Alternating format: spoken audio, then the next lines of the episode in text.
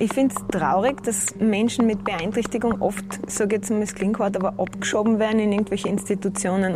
Wenn ich ein angenehmes Licht für mich habe, dann kann es auch ein bisschen mehr sein als die 10% und sonst bei schlechtem Licht kann es auch mal eher gegen Null gehen. Scheitern tut es manchmal einfach an der Berührungsangst und erst wenn es die Leute mal erlebt haben, merken sie, dass es eh alles voll cool ist.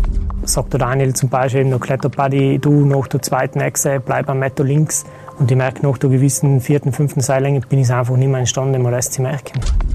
Es wird jetzt zum Beispiel auch bei der Patagonien-Geschichte ein bisschen in den Vordergrund gestellt, aber da, was der Matthias und der Vito uns ganze drumherum leisten, geleistet haben, oder, das ist, ist nicht weniger minder. Also da, es passt schon, dass ich sage, okay, ich will auf den Tore, aber da muss ich schon mal Leute finden, die wissen, ist, das nötige Verständnis haben, da mitzumachen.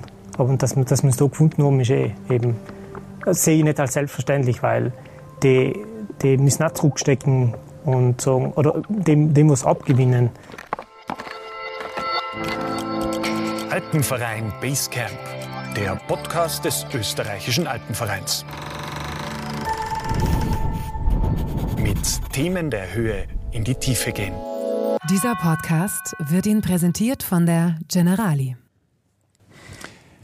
Episode 10 im Basecamp, ein kleines äh, Jubiläum, das wir heute feiern, mit zwei, weil mich wirklich sehr freue, dass ihr den Weg nach Innsbruck ins Alpenverein Basecamp gefunden habt. Elke Bernhard, du bist äh, engagiert für den Alpenverein auf freiwilliger Basis, bist vor allem auch in der Jugendarbeit und in der Inklusionsarbeit des Alpenvereins tätig. Im Hauptberuf bist du was? Ich bin selbstständig. Ich habe meine Firma Teufelsvibe Consulting und bin ERB Software Consultant. Software Consulting. Das äh, ist heute quasi ein kleiner Teil, den du an, Experte, an Expertise mitbringst. Der große gehört natürlich deiner, deiner Arbeit im Alpenverein. Und mit Gabriel Tschutschenthaler, einen ja, Spitzenmann des Kletterns, der eine Spezialität mitbringt, nämlich dass du nur 10% deiner Sehkraft noch hast. Ja, genau. Also, wobei das immer ein bisschen schwierig ist, zu, zu genau zu betiteln, aber so ungefähr kann man sagen, genau, ja. Du warst beispielsweise am Cerro Torre, über den wir heute noch äh, reden werden, und bist in deinem Hauptberuf? Heilmasseur. Heilmasseur. Genau. Kommst du aus Wien? Ähm, ursprünglich bin ich Südtiroler, Sechsten, und bin vor sechs Jahren nach Wien gezogen, eben für die Ausbildung zum Heilmasseur. Und da habe ich mich jetzt selbstständig gemacht. Genau. Wie kann man sich 10% Sehkraft vorstellen? Bei dir ist es ja genetisch bedingt, das heißt von Geburt an. Wie kann man sich 10% vorstellen? Ähm, also man muss sagen, dass das nicht von Geburt an bei den 10% war. Das heißt, ich würde jetzt einmal ungefähr sagen, in die, war bis in die gute Pubertät rein und ich mich da jetzt nicht groß eingeschränkt gefühlt, sei es in der, in der Schule halt ein bisschen, dass man halt von der Tafel nicht ablesen können oder aber so von, von den Freizeitaktivitäten bin ich da normal Ski gefahren, Rad gefahren. Es war vielleicht ein, manchmal ein bisschen höheres Risiko dabei, aber und dann ab der Pubertät ist schon bergab gegangen mit der Sehstärke und ganz stark abhängen tut das eigentlich vom Licht. Das heißt, wenn ich ein angenehmes Licht für mich habe, dann kann es auch ein bisschen mehr sein als die 10% und sonst bei schlechtem Licht kann es auch mal eher gegen Null gehen. Und wie man sich das vorstellen kann, da tue ich mir echt schwer, weil ich kann es mir nicht vorstellen, wie man dann alles gut sieht. Aber das heißt, als Kind hast du Einschränkungen gehabt? Für genau, dich? Ja, Schon. Schon, ja. ja. Also wo man sich ein bisschen versuchen kann vorzustellen, ist eigentlich im Gesichtsfeld. Das heißt, die Peripherie ist bei mir ähm, noch besser durchblutet wie das Sehzentrum. Deswegen ist das Sichtfeld eigentlich groß eingeschränkt, so muss man sagen. Und diese Dynamik, wo du eben sagst, ab der Pubertät hat es eine große Veränderung gegeben und jetzt hängt es vom Licht ab. Weißt du, wohin diese Dynamik führt? Oder Nein, das ist kann man das eigentlich nicht sagen von der Medizin her. Okay. Das gibt's die, also es gibt natürlich Krankheitsverfolge ähm, oder Krankheitsverläufe, wo es halt mit dem Alter schlechter wird und manche bleiben dann auch im Erwachsenenalter so stehen. Da herinnen jetzt äh, in unserem Basecamp, siehst du hell-dunkel? Siehst Genau. du uns zwei? Ja, Das schon. ja, ich könnte jetzt nicht die Gesichtszüge erkennen oder die Haarfarbe oder die Augenfarbe, aber ich könnte sagen, dass du ein helles Oberteil an hast. Genau, also so schemenhaft kann ich das erkennen.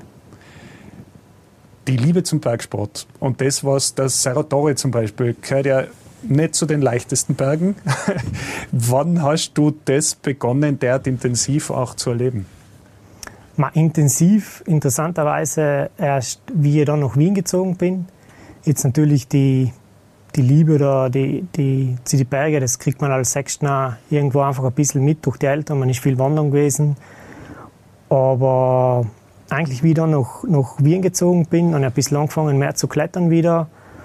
Und dann ist es eigentlich relativ schnell Schluck auf Schluck gegangen. Ja. Aber natürlich ist man nicht von, von der Kletterhalle auf den, nach Patagonien gefahren. Also es war dann doch ein, ein großer Weg, dass wir das, das Projekt angegangen sind.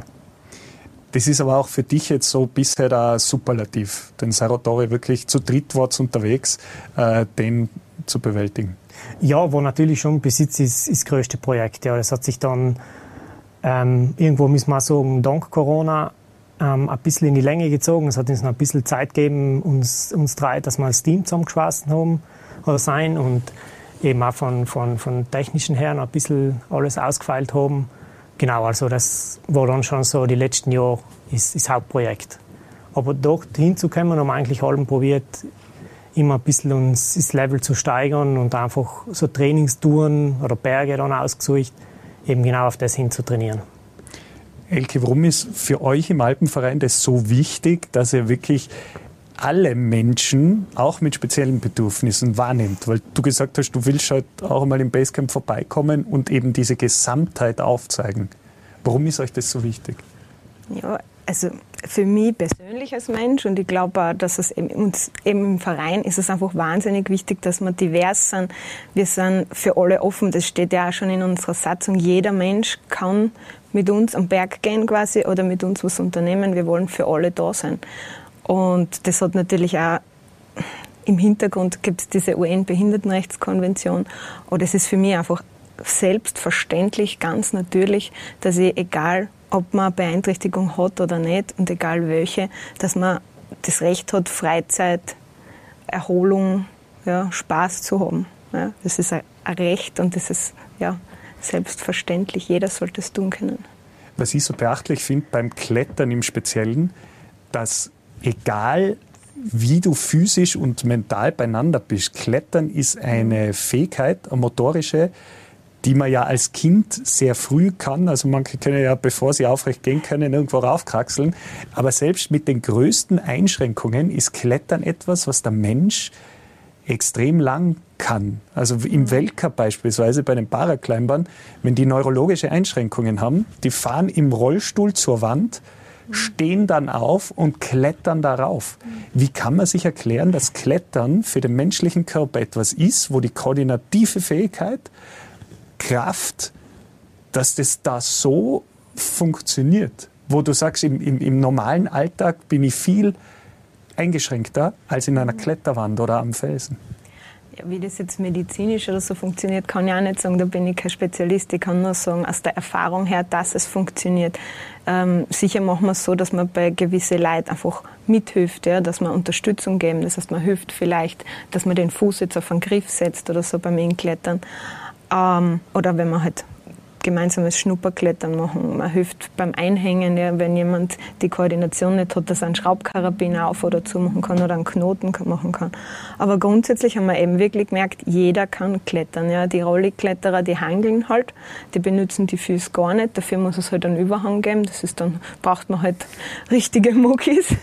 Aber gehen tut's immer. Und das ist das, was natürlich so spannend ist und warum man mit dem Inklettern und mit unserer Inklettern-Tour auch so einen guten Erfolg haben.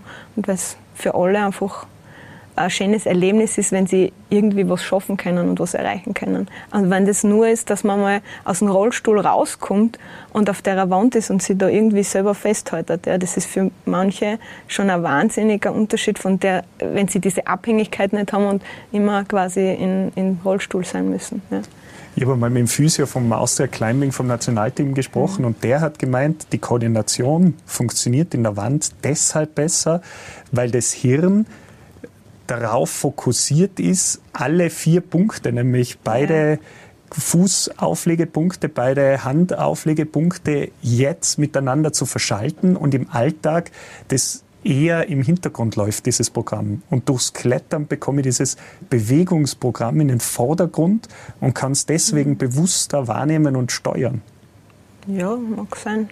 Also medizinisch oder so kann ich es nicht sagen, aber wir merken es einfach, und man, man muss ja, denkt man nur aus der Logik her, wenn ich vier Punkte habe, mit denen ich mich festhalten kann, geht es halt auch immer leichter als mit nur zwei Füßen.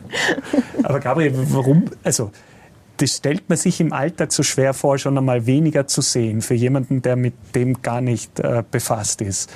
Du begibst dich bewusst auch in Gefahrensituationen, die für dich ja noch einmal schwieriger zu bewältigen sind als für jemanden, der jetzt keine visuellen Beeinträchtigungen hat.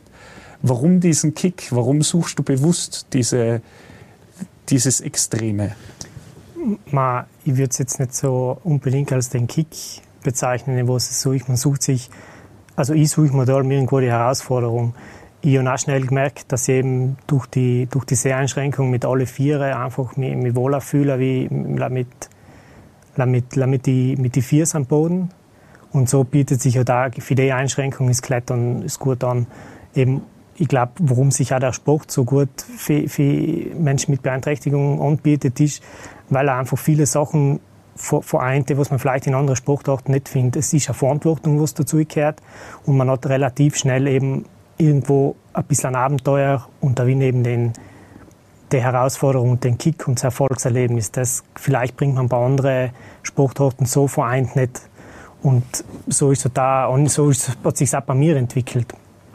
Und von der Halle habe ich mich eigentlich relativ schnell, ich relativ schnell gesehen als, als Mittel zum Zweck für mich, weil ich gemerkt habe, ich suche eigentlich nicht so wahnsinnig die sportliche Herausforderung, sondern mehr eben dann das Abenteuer, was drumherum mhm. dazu gehört. Und dann hat es mich halt dann eben raus in die, zuerst am Fels und noch mehr ins, ins Eis getragen.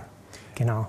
Der Serratore ist ja deswegen auch so schwer, weil er nicht besonders einfach zugänglich ist, schon einmal äh, von dem heraus, und dann auch sehr viel Eis durchzogen ist. Dir kommt es aber eher entgegen, oder? Wenn du die auf Eis bewegen kannst. Warum? Genau, also den speziellen Serratore und die Linie, eben die, die Rani, die Ferrari-Route, die Westwand, haben wir eben ausgesucht aus mehreren Gründen. Also der erste, der erste und hauptsächlich der, der größte Grund war eigentlich durch mein Kletterbuddy, durch den Vito. Das ist ein Bergführer, ein Kolzer Bergführer, den habe ich kennengelernt in Eispark. Und dann haben wir eine Glocknatur gemacht und das hat mich auf die Idee gebracht. Und da gedacht, hey, da kann noch mehr drin, da ist noch mehr drinnen bei uns und er war ein paar Jahre davor, hat er die Route geklettert, hat deswegen ist der Terrain gewusst und hat sich gedacht, rein von der Kletterlinie her ist das für uns, wenn die Bedingungen passen, schon etwas, was wir schaffen könnten. Natürlich ist, ähm, suchen wir uns eigentlich Alben, Berge und Linien, die was eigentlich keinen großen Zustieg haben, weil das meistens der, der größere Aufwand ist. Also wenn ich einmal die Pickel und die Eisen an, dann, dann funktionieren wir echt gut live für die Westwand beim, beim Tore da durch 40 Kilometer Zustieg. Also der Aufwand, da hinzukommen, um dann die 600, 700 Meter, ich weiß gar nicht, wie hoch die Wand ist, zu machen. Ja, 600, glaube ich. 600, ja. Ja. Ist schon enorm, aber natürlich sucht man das Abenteuer und wenn man sich dann einmal mit einem Gedanken also ein bisschen anfreundet und einliest und dann ein bisschen mit dem Berg befasst und da schlägt einfach jedes Eiskletter Herz höher. Aber gerade diese schnell wechselnden Wetterbedingungen sind ja dort extrem. Ich meine, genau. das ist ja zwischen Chile und Argentinien genau, ja. eine Wetterlage, die dort extrem schwer zu prognostizieren ist. Ganz genau. Also ich meine, ich bin eben das erste Mal unten gewesen in Patagonien. Der, der Mats, also der Matthias Wurzer, der dritte im Bunde bei uns, ähm, und ich bin wieder schon ein paar Mal unten gewesen und dem allem gesagt, ma und das Wetter und das Wetter schlägt so schnell um. Und dann habe ich gedacht, ja, tut es bei uns wohl leid. Aber wenn man noch einmal unten ist, dann, dann merkt man wirklich, man geht in der Früh mit kurzen Hosen raus und mittags kann, kann halt sein, dass du die Daunenjacke brauchst. Und eben, da gehört da immer, glaube ich, wirklich Glück dazu, dass man überhaupt einmal die Chance kriegt, zu dem Berg hinzukommen, weil einfach, wie, wie du gerade gesagt hast, ist Wetter extrem schnell umschlag und einfach, wir haben gesagt, wir brauchen mindestens fünf Tage schön Wetter, weil wir sicher nicht so schnell sein wie wir andere. Und die Chance zu kriegen, ist schon lange sehr gering, aber wir haben sie dann wirklich gekriegt und das war schon cool, ja. Was gibt dir die Sicherheit, dass er tritt, dass er Griff hält?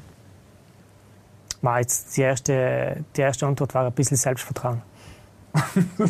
ja, Mado, das klingt jetzt vielleicht ein bisschen, bisschen überheblich, aber du musst halt, das ist jetzt sicher in anderen Sportarten, nein, du musst halt einfach wissen, wo es tust. Und natürlich gleich wichtig ist, du musst denen vertrauen, mit denen du am Berg bist. Also bei mir ist vielleicht, oder bei uns ist es noch mal ein bisschen mehr, aber niemand oder ganz wenige gehen ja allein. Also man, man, wenn man zu dritt ist, hat man auch die, spielt man, also man, man nimmt sich ja die, die Verantwortung, teilt man auf drei auch. Warum ist dir das Eis so gelegen? Warum magst du das? Im Gegensatz, im Gegenteil wie zum, zum Fels, ja. da mache ich mir meine Tritte und meine, meine Griffe. Also bis zu einem gewissen Grad kann man sagen. Also wenn es Eis ist wie ein, wie ein Panzer, da vereinfacht gesagt kann man auch ein bisschen wie Vallator. Natürlich, wenn es jetzt röhrig ist oder so, mit, man kann nicht überall hinhaken. Das heißt, ein bisschen, finde ich, relativ hohen Schwierigkeitsgrad kann ich mir da selber meine Tritte und meine Griffe machen. Kriegst du diese Grundbedingungen beschrieben oder hast du deine Sonden, die da diese Informationen auch liefern? Sowohl als auch. Also wenn es kritische Passagen gibt, wo man einfach wirklich keinen kein Platz hat, Fehler sich leisten zu können, da sagen nur die Buddies schon, hey, jetzt musst du mit dem rechten Augen, sei mich ein Hook, weil es ist pickelst da ohne Ende, du findest ihn einfach nicht. Wenn es leider eine Möglichkeit gibt, dann, aber sonst bin ich da eigentlich auch viel, also mache ich mir da mein Bild selber, ja. Aber dort hat sich zum Beispiel immer gut herausgestellt im Laufe der Jahre, dass wir bei den Aktionen besser zu dritt unterwegs sein, eine Dreierseilschaft. Weil natürlich im Alpinen, wenn der Vorsteiger jetzt 30 Meter oben krallt und irgendwo noch 20 Meter, war gut zu wissen, ich muss links vor der Eisschraube bleiben, weil rechts ist irgendwas, dann kann, ich mir, kann er mir das einfach nicht mehr sagen. Und durch das, dass wir zu dritt sein, bin ich der Letzte in der Seilschaft. Mhm. Und der Vorsteiger ist je nachdem allem wieder ein bisschen vor mir und kann halt ein bisschen und in der Hinsicht auch ihn unterstützen. Oder eben auch die Sicherheit dann auch geben, dass man, dass man so gut es geht sicher unterwegs sein. Elke, ihr, ihr fangt bei den Grundlagen an, also das ist im Extremen. Äh, wie geht ihr das an? Also ihr habt es ja mit ganz verschiedenen Leistungsgefügen äh, zu tun. Es kann ja jeder, du hast zuerst gesagt, bei dem Inklettern, ihr tut es durch ganz Österreich. Es soll möglichst viele vorbeischauen ähm, egal welches Leistungslevel da zu euch kommt? Ja, genau. Also egal, ob man jetzt eine kognitive Beeinträchtigung hat oder sonst irgendwas. Wir sind ja für alle Leute offen. Da geht es jetzt auch nicht nur um Paraclimbing. Ähm, es können ja Menschen sein mit Down-Syndrom oder, oder mit irgendwelchen anderen gesagt, kognitiven Beeinträchtigungen oder psychischen. Ähm, ja, wir, wir gehen das eigentlich super, super gemütlich an. Ja? Also wir sind einfach dort und wir schauen, wer kommt, weil das ist ja jedes Mal unterschiedlich. Wir gehen zu einem Termin, wir laden ganz viele Institutionen jetzt auch gezielt ein, wir laden alle Leute ein und dann weiß man ja nie, wer kommt. Ja, das können immer unterschiedliche Leute. Aber wir haben in Graz zum Beispiel ähm, der Matthias Grasser, ähm, der kommt mit einem E-Roller ja, und dann muss man halt auch überlegen, okay, was können wir tun? Dann muss man halt nicht einen Hüftgurt verwenden, sondern verwendet einen Kombigurt, damit nichts passieren kann. Ähm, und grundsätzlich, wir haben dann auch eben Helferleins, in dem Fall waren es auch Physiotherapeuten, die ihn schon gekannt haben und dann fängt man halt an, okay, dann setzt man halt den Fuß wohin. Ja. Bei anderen Leuten, man fragt sich halt einfach, ja, magst du probieren, was willst du probieren? Die Leute kommen meistens, schauen zu, sehen, wie das läuft und dann ergibt es eh. Jetzt ist es ja im Alpenverein schon lang verankert und baut ja auf so Leuten auf wie dir oder auch äh, der Alpenvereins Vizepräsident äh, Gerald Dunkel-Schwarzenberger, weil du zuerst Down-Syndrom gesagt hast, sein Sohn und damit ist er ja auch aktiv in die Öffentlichkeit gekommen, äh, gegangen, ist mit Trisomie 21 auf die Welt gekommen und ihm ist ja das auch ein sehr, sehr spezielles Anliegen. Er hat uns auch eine kleine Videobotschaft zum heutigen Thema äh, zugeschickt. Der Österreichische Alpenverein ist ein großer Verein. Wir haben knapp 700.000 Mitglieder. Wir organisieren uns in 195 Sektionen in ganz Österreich. Und wir haben einen satzungsgemäßen Auftrag, aber natürlich auch einen gesellschaftspolitischen Auftrag. Und der Auftrag lautet sehr klar, allen Menschen den Zugang zu unserer Bergnatur, zu unserer wunderbaren Natur auch zu ermöglichen. Daher sind die zwei Gedankengänge Alpenverein einerseits und Inklusion, inklusive Aktivitäten auf der anderen Seite sich gar nicht fremd, vielleicht schon in der DNA ein bisschen unseres Vereins auch verankert. Und es macht mir ein bisschen stolz berichten zu können, dass wir gerade in den letzten Jahren unser Engagement hin zu einem inklusiveren Verein verstärken konnten. Wir konnten Leuchtturmprojekte organisieren. Wir waren mit dem Team in Szene sind wir bis nach Schweden gekommen. Wir sind in einen inklusiven Transalp mit Rollefahrern über die Alpen, haben eine Alpenüberquerung geschafft. Wir sind aber auch mit Projekten wie das Projekt Inklittern in die Breite gegangen. Und letztendlich geht es uns auch darum, inklusive Gedanken in den Verein hineinzutragen, in die Breite des Vereins hineinzutragen. Immer mit einem Ziel, und da bin ich durchaus optimistisch, dass wir es irgendwann auch schaffen werden. Irgendwann müssen wir nicht mehr Beiträge über Inklusion machen, keine Berichte mehr in unseren Zeitungen bringen, sondern es ist eine völlige Selbstverständlichkeit, dass Inklusion in allen unseren Aktivitäten zu Hause ist. Wir reden heute bewusst drüber. Für dich Inklusion, der inklusive Gedanke, ist was? Für mich ist es einfach, es ist ganz normal, dass jeder und dass wir alle gemeinsam was unternehmen, ob das jetzt da, es muss nicht immer der Cerro sein, ja, dass, dass da vielleicht nicht jeder aufkommt, also ich kann mir da nicht auf, ja, aber wir können gemeinsam Sommercamps machen, wir können äh, Waldspiele machen, wir können gemeinsam in, in einer Kletterhalle klettern. Und da ist einfach völlig egal, wer jeder kann mitmachen und das ist wichtig und das muss so sein. Das ist einfach selbstverständlich. Ich muss es nochmal sagen. Kritisch nachgefragt. Heißt auch, jemand, der kein Budget zur Verfügung hat, sollte teilnehmen können. Genau. Ich brauche aber ein gewisses Geld, um klettern zu können, oder? Ja. Also ist das inklusiv gedacht bis zum Ende? Ja, auf jeden Fall. Also gerade das ist jetzt auch gerade ein Thema, das wir wieder besprochen haben und gesagt haben, es ist, es ist uns echt wichtig, dass eben jeder mitmachen kann und dass Geld auf jeden Fall auch ein Thema ist. Ähm, da haben wir jetzt auf jeden Fall fürs Inklettern einmal so gemacht, dass das zumindest nur der halbe Eintritt zum Zahlen ist in die Kletterhalle, wenn da jemand kommt. Den Rest, der wird Gott sei Dank über Projektförderung finanziert. Ja, genauso wie auch unsere Reisekosten. Also wir haben für das Inklettern-Projekt eine Förderung bekommen. Und sonst ist es so, dass Sektionen oft aus aus sich heraus da schon so ein bisschen Buddy-System oder sowas aufgebaut haben. Ja. Also ich kenne es jetzt nur von meiner Heimatsektion in Graz, weil ich da natürlich auch mitgewirkt habe, dass man sagen, okay, wenn es jemand gibt, der sagt, er kann sich die Mitgliedschaft nicht leisten oder das nicht, dann übernehmen wir das selbstverständlich. Ähm, das ist einfach ganz wichtig und ich, meine, ich habe das beim Kinderkletterkurs gehabt, ja, da hat jemand gesagt, ich habe äh, Kind aus einer Flüchtlingsfamilie, die können sich das jetzt nicht leisten. Sage ich, ja, überhaupt kein Problem, der sollte mitmachen. Und diese 80 Euro Kursbeitrag, deswegen ja, kann eine Sektion leicht übernehmen. Ja. Oder sowas.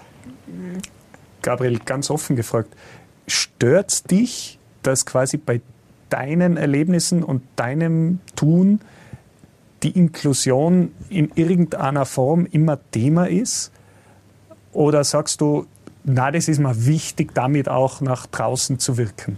Weil es ist ja quasi auch so eine Gesprächsrunde wie heute, äh, hatte den Aufhänger auch der Inklusion. Stört dich das, dass das immer so bewusst mit äh, kommuniziert ist oder auch, auch immer bewusst Bestandteil dessen ist? Mm, na, das könnte ich nicht sagen. Also ich habe nie, also ich persönlich habe es nie versucht, als großes Thema draus zu machen, oder es ist, weil ich von Persona so bin. Aber natürlich, wenn man, wenn man sich, wenn man irgendwo anfängt, etwas zu tun, was jetzt nicht so üblich ist mit dem Handicap, dann wird man, ob man will oder nicht, mit dem Thema konfrontiert durch andere. Aber man muss sagen, meistens wird man, kriegt man ein positives Feedback und, oder entstehen nette Gespräche. Aber eben so bewusst und ich das dann auch nicht nach außen getragen. Das hat sich dann natürlich ein bisschen ergeben. Ja. Findest du das für dich auch logisch, dass es immer Thema ist? Logisch nicht, nein. nein für mich, weil es für mich persönlich nicht Thema ist, aber ich kann es nachvollziehen. Aus welcher weil, Überlegung heraus? Ja. Aus der Überlegung heraus, weil, weil einfach die Logik sagt, es funktioniert nicht, was wir tun. Oder es kann nicht funktionieren. Oder für viele ist dann auch die Frage, ja, warum tust du denn? Wenn, wenn, wenn wir irgendwo in den Augen gehen und alle sagen, hey, schau mal, wie schön du bist, ja, das, natürlich kann ich das nicht mitnehmen. Und dann, dann ist es, glaube ich, menschlich oder natürlich, dass wenn jemand etwas nicht nachvollziehen kann, dass er danach fragt, warum das jemand macht. Mhm. Genau, also. Schwierig, glaube ich, wird es nur, aber das ist jetzt meine Zusens, wenn man das Wissen hat, wenn man das schon erfragt hat und es dann doch ständig äh, in den Mittelpunkt stellt. Ist es dann für dich noch erklärbar? Das müsste ich mir jetzt gerade nochmal wiederholen. Also wenn ich quasi weiß, worum es für dich, warum du das machst, äh, ja. warum es für dich schwer ist und ich nehme es trotzdem immer wieder als Aufhänger und sage, ja, aber das ist der, der so wenig sieht. Ja, das hat man aber auch selber in der Hand. Also es ist halt die Frage, wie erstens, wenn es jemand immer wieder sagt, dann ist die Frage, wie sehr lasse ich das an mir an? Und zweitens ist es ja meine Verantwortung, wie sehr trage ich das nach außen. Mhm. Also wenn ich mich mit dem nicht konfrontieren will, dann müsste ich jetzt nicht da sitzen. Also das ist ähm, das, das hat man vielfach selber in der Hand. Wo siehst du, wenn du dich jetzt in Wien, in Südtirol, heute da in Tirol bewegst, im Alltag noch die größten Herausforderungen? Dass du sagst, die Gesellschaft ist noch nicht so weit, dass es eine Selbstverständlichkeit ist, dass du die quasi wirklich barrierefrei bewegen kannst? Ich, ich muss sagen, ich kriege im Alltag ganz, ganz, ganz selten Leih äh, Unverständlichkeit und wenn, dann ist es, weil ich mir vielleicht zu wenig klar ausgedrückt habe, was ich brauche oder zu wenig klar bemerkbar mache. Also ich, ich glaube, muss wirklich an einer Hand abzählen, dass ein Leid nicht hilfsbereit sein. Das könnte ich echt nicht sagen in meinem Alltag. Mhm. Aber die großen Herausforderungen sind einfach im Stadtverkehr von A nach B zu kommen. Ich habe bis vor einem halben Jahr einen Hund gehabt, der ist also echt super funktioniert. Der ist mir dann leider ganz unverhofft verstorben. Und dann bin ich halt vor einer neuen Herausforderung gestanden. Ich bin nie mit einem Stock unterwegs gewesen. Dann habe ich mir gemisst neueren, neu aufstellen, dass ich das halt wieder hinkriege. Aber jetzt, wenn jemand, wenn ich an Wien denke und ich suche an der Ampel irgendwas und jemand kriegt das mit, also natürlich weiß ich nicht, wie viele Leute einfach mich irgendwo stehen lassen, weil ich es nicht sehe, das weiß ich nicht, aber ich hätte nie das Gefühl, dass da Leute mich bewusst im Regen stehen lassen. Dieser Podcast wird Ihnen präsentiert von der Generali. Und das war der Caruso, oder? Genau, das war der Caruso, ja. Wie, also das stelle ich mir extrem schwer vor. Die sind ja unfassbar äh, intelligent in dem, was sie tun, solche Hunde. Ja. Eine unglaubliche Stütze. Ja. Wenn die nicht mehr hast, wie, das dauert ja ewig, bis du da umstellst. Ja, da ewig, ewig geht nicht weil da, ob der Hund da ist oder nicht, du, man muss dann auch weitergehen. Aber man, das ist halt immer, man hat, man, jeder weiß, dass irgendwann der Tag kommt. Er ist halt jetzt früher gekommen, dass der Hund gestorben ist, wie geglaubt. Und das war halt auch mein Fehler, dass ich mich voll auf das Tier verlassen habe und nie vorab angefangen habe, zum Beispiel mich irgendwie umzuorientieren mit einem Stocktraining. Und das Aber, hast du dann voll, voll gemacht? Oder? Nein, nein. Das, da, da muss ich mal ein bisschen mit mir selber hadern bis sie wieder was Neues anfangen. Ja, aber das ist, also ich bin halt der Meinung, bei solchen Geschichten ist man sich oft auch selber im Weg. Aber wenn man, das ist halt die Frage, was man will. Wenn man sein Leben weiter bestreiten will, wie man es davor gehabt hat, dann muss man einen Weg finden, dass das so tust. Und wenn ich denke an Wien, ich bin in einer Kampfsportgruppe dabei und da sind so viele, so liebe Leute, die das mitgekriegt haben, dass der Hund gestorben ist und dort hat mir einfach jeder weitergeholfen, der was irgendwie eine Chance gehabt hat, weiterzuhelfen. Also ich kann nur wirklich nicht sagen, dass die Gesellschaft ähm, nicht, nicht offen genug ist. In meinem Fall. Aber jetzt auch nochmal kritisch nachgefragt, wenn du sagst, eine der großen Herausforderungen des Alltags ist zum Beispiel im Stadtverkehr äh, da zu bestehen, warum muss es dann gerade Wien sein? Die größte Stadt Österreich, in der du bewegst, freiwillig. Weil man, weil man sagen muss, Jetzt gut, es wird gleich, es wird in jeder Stadt funktionieren, glaube ich. Aber man ist doch noch selbstständiger, wie wenn ich ans Land denke, wo man ganz viel ans Auto gebunden ist. Oder wo jede heiligen Zeit noch mal Bus fährt. In Wien, wenn ich einmal meinen Kreis an, wo die Arbeit ist, wo das Training ist, wo, wenn man sich irgendwo mal seine kleine Welt aufgebaut hat, dann bin ich da, kann ich sagen, echt selbstständig unterwegs. Natürlich, wenn ich jetzt in einem Bezirk gehen muss, wo ich noch nie war und ich keinen Hund, dann brauche ich einfach wen, der was mir noch hinführt. Da komme ich einfach nicht hin.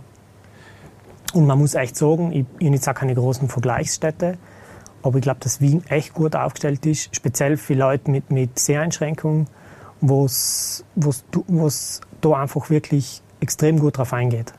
Also ich, ich wüsste nur wenige Sachen, die nicht funktionieren. Das muss ich mhm. sagen.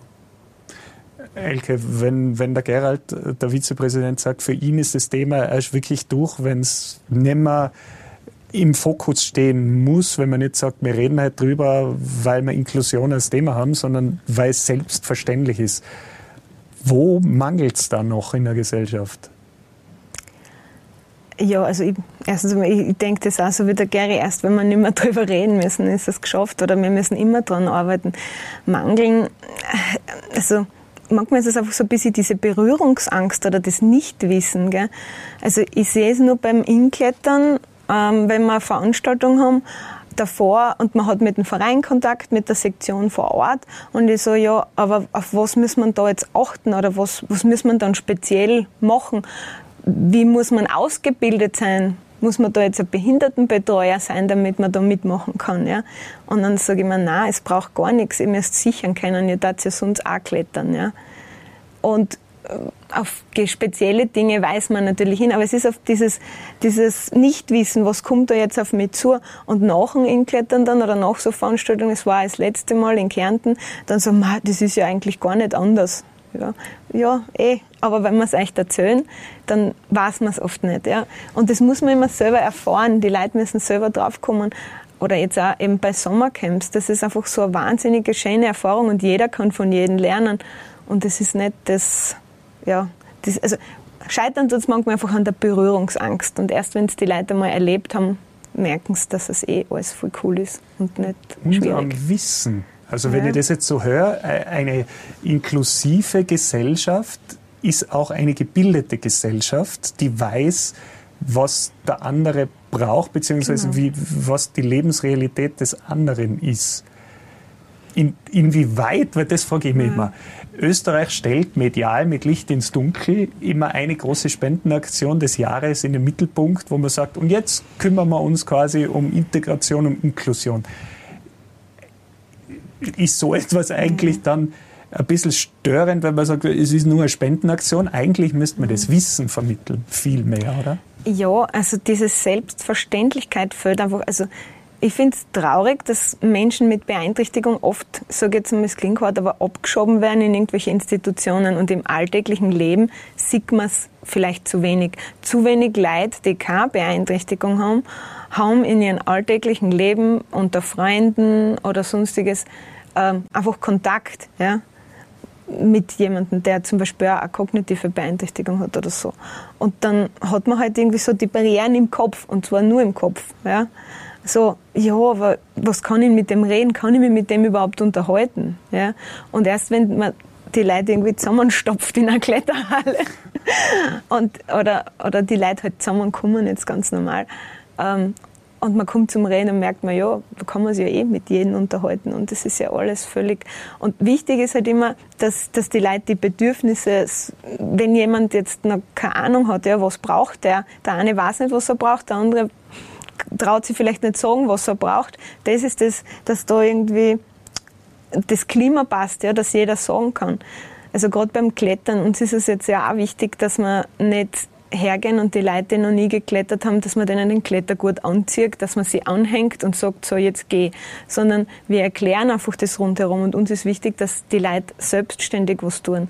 Oder auch bei einem Sommercamp. Wenn da jetzt Kinder mit einer Beeinträchtigung dabei sind, ist es wichtig, dass die trotzdem auch die Möglichkeit haben, sich äh, eine Schwimmweste selber anzuziehen, einen Klettergurt selber anzuziehen, wenn man jetzt so Aktivitäten machten wie Raffen, dass sie mittun können. Ja. Und selber lernen, die Verantwortung zu haben. Es geht nicht darum, dass wir wir alles für die anderen tun oder dass man jemanden durch den Wald schiebt im Rollstuhl. Ja. Das sind so viel wie möglich sollte jeder selber machen können. Der Pass ist jetzt ziemlich gut rein. Ihr mhm. habt das auch filmisch äh, festgehalten. Tage draußen für alle. Wir haben einen kurzen mhm. Trailer da. Den ganzen Film gibt es äh, auf der Homepage. Äh, Tage draußen für alle. Schauen wir mal kurz rein.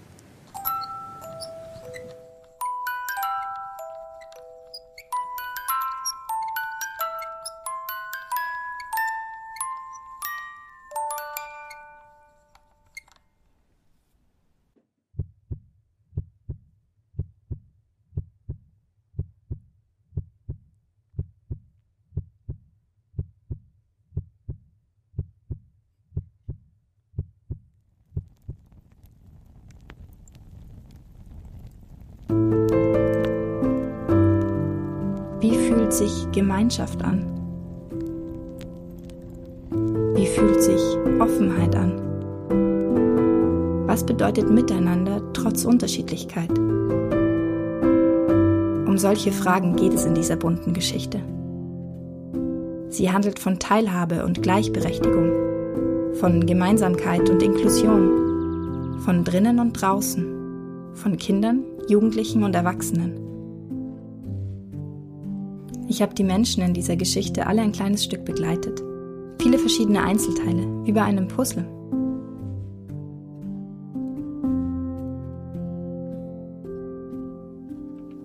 Kennst du die aus? Sonst frage ich. Passt.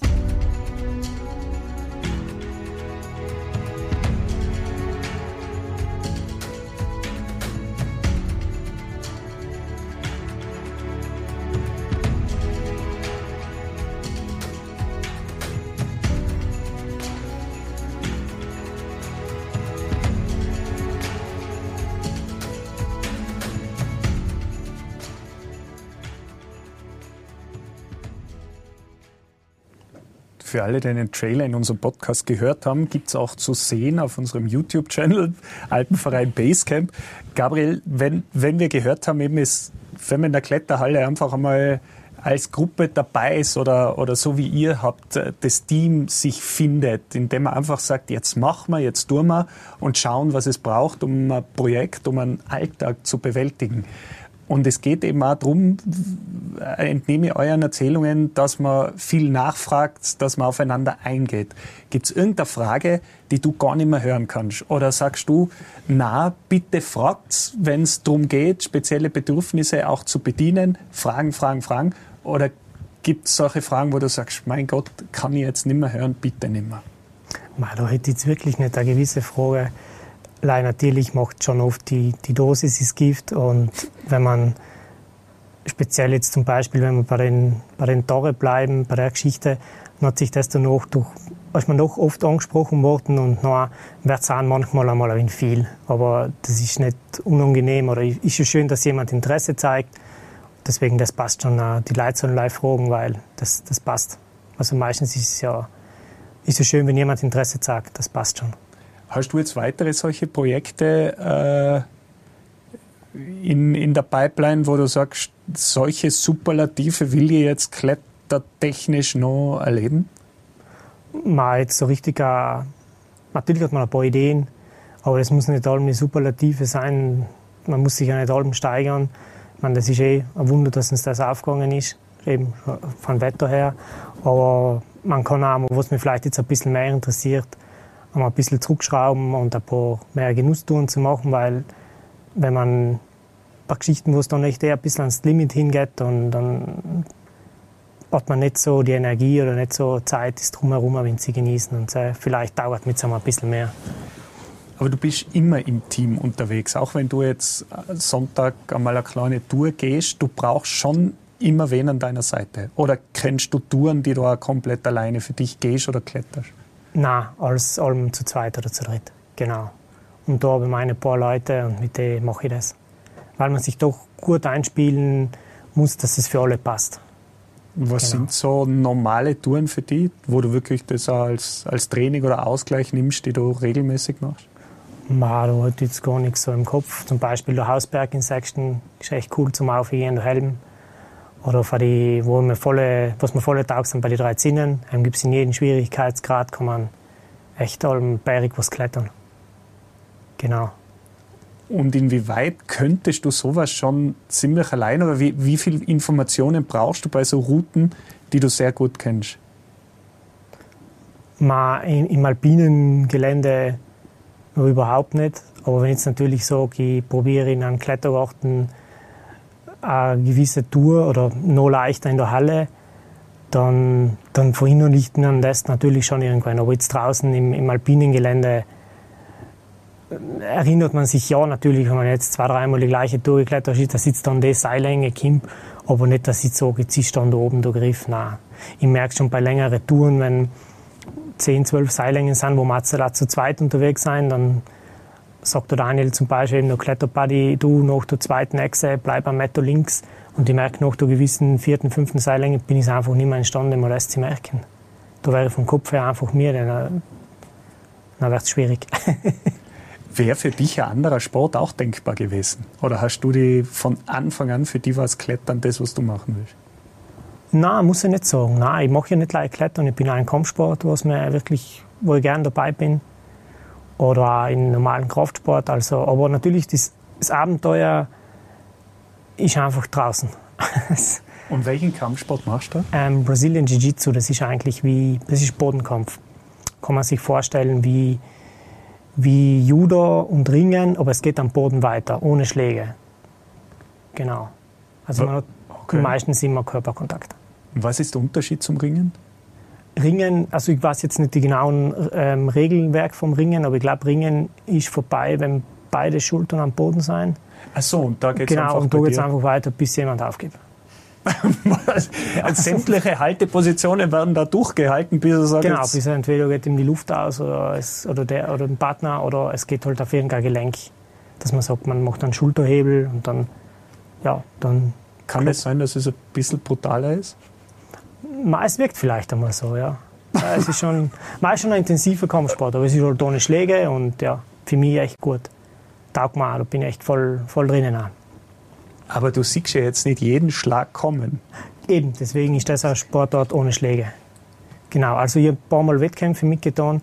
Das muss ich sagen, hat mir eben dann auch ein bisschen besser gefallen. Ich habe ein paar Mal bei den Paraclimb, ich will das gar nicht abwerten oder so, mhm. bei den Paraclimb-Wettbewerben mitgemacht und ich muss sagen, ich habe mich nicht so wohl gefühlt, wo für mein Gefühl das Handicap so in den Mittelpunkt gestellt worden ist. Also das ist mein Empfinden. Mhm. Ich will nicht sagen, dass das so ist, aber ich habe so empfunden.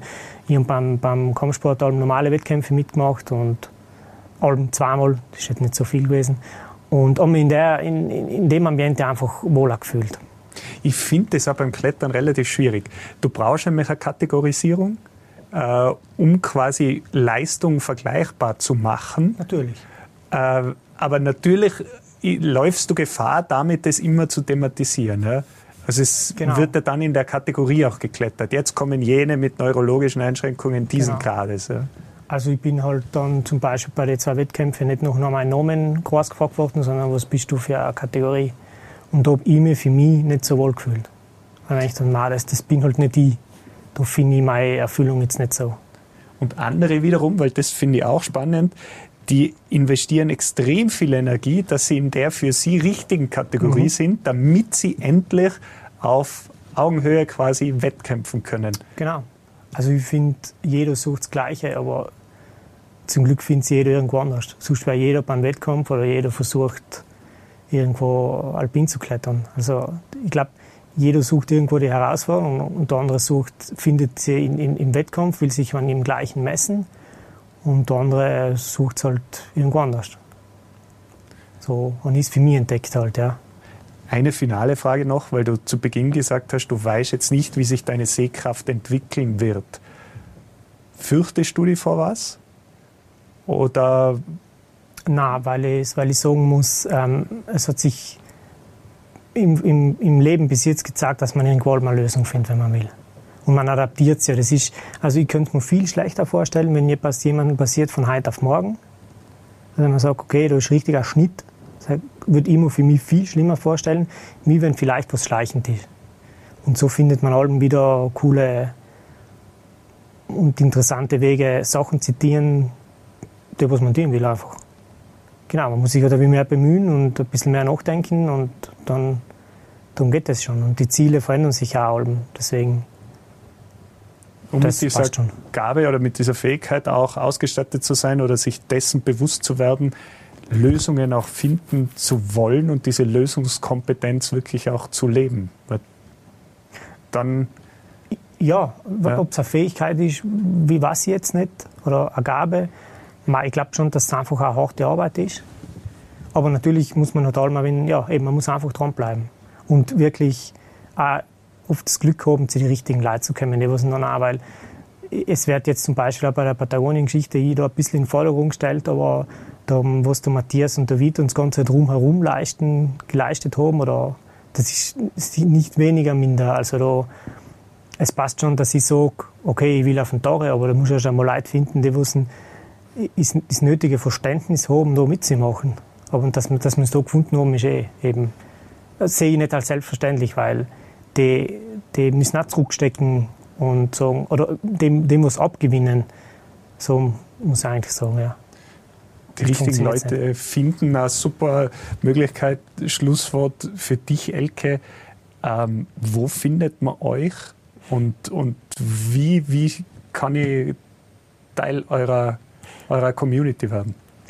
Also wenn es ums Inklettern geht und der Alpenvereinsjugend und .ad-inklettern, da gibt es Kontaktdaten zu mir.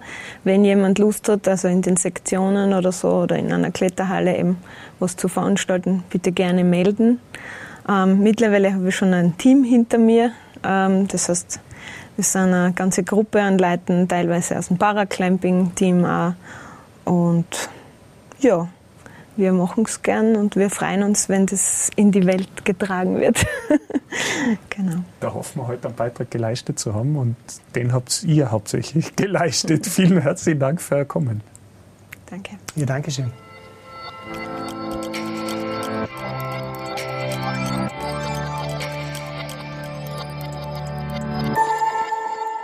Der Podcast des österreichischen Alpenvereins in Zusammenarbeit mit der Generali.